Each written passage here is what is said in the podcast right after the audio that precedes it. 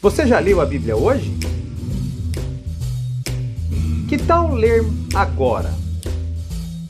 Sim, vamos juntos. poucosminutos.com.br Existe algo que Deus não pode fazer? Evangelho de João, capítulo 11, versículo 38. Sim, existe.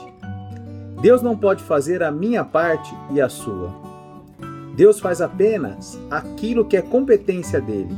Aquilo que é a parte dos seres humanos, Deus não faz. E por que é que Deus não faz? Porque se Deus fizesse a minha parte e a sua, estaria nos criando como filhos mimados, aqueles que choram e querem tudo na hora que querem, do jeito que querem, da maneira que querem. Eu vou te explicar isso na Bíblia, para que a gente entenda isso e possa colocar isso em prática. Bom, o que, que tinha acontecido com Lázaro? Lázaro, amigo de Jesus, ele tinha morrido. E aí toda a família de Lázaro ficou muito triste, porque sabia que Jesus amava demais a ele e que se Jesus estivesse presente no momento em que Lázaro ficou doente, com certeza Jesus o teria curado. Mas de propósito, Jesus não estava lá naquele momento para quê? Para que Lázaro fosse ressuscitado pelo poder de Deus. Aí eu te pergunto, se Jesus tinha poder para ressuscitar Lázaro, Será que ele não tinha poder para tirar a pedra que cobriu? Bom, nós vamos entender isso. O fato é que Deus nunca faz nada sem a nossa participação. Porque se ele fizesse, nos tornaríamos crianças mimadas. Vamos ler o texto? João 11, 38 diz: Jesus ficou outra vez muito comovido. Por quê? Porque ele estava voltando para ver Lázaro após ele ter falecido. Ele foi até o túmulo que era uma gruta com uma pedra colocada na entrada, e ordenou: Tirem a pedra. Marta, a irmã do morto, disse: Senhor, ele já está cheirando mal. Já faz quatro dias que ele foi sepultado. Jesus respondeu: Eu não lhe disse que se você crer, você verá a revelação do poder glorioso de Deus? Então tiraram a pedra. Jesus olhou para o céu e disse: Pai, eu te agradeço porque me ouviste. Eu sei que sempre me ouves, mas eu estou dizendo isso por causa de toda a gente que está aqui, para que eles creiam que tu me enviaste. Depois de dizer isso, gritou: Lázaro, vem para fora. E o morto saiu. Os seus pés e as suas mãos estavam enfaixados com tiras de pano, e o seu rosto estava enrolado com um pano. Então Jesus disse: Desenrolem as faixas e deixe que ele vá. Olha que tremendo esse texto. Como Jesus, tendo o poder de Deus para ressuscitar alguém, precisa de alguém para que vá até lá e tire a pedra que tampava o sepulcro. Sabe por quê? Porque tirar a pedra era a parte dos homens, é a nossa parte.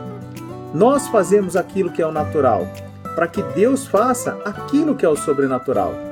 O problema é que muitas vezes as pessoas acham que só orar vai fazer com que tudo aconteça e elas não querem fazer a parte delas. Mas Deus não cria crianças mimadas.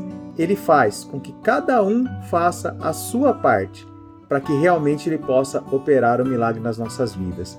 Então, eu tenho certeza que Jesus poderia ter feito apenas um sinal com as mãos, ou soprado, ou feito qualquer outra coisa, e aquela pedra ia rolar e sair da porta do sepulcro, do túmulo aonde Lázaro estava.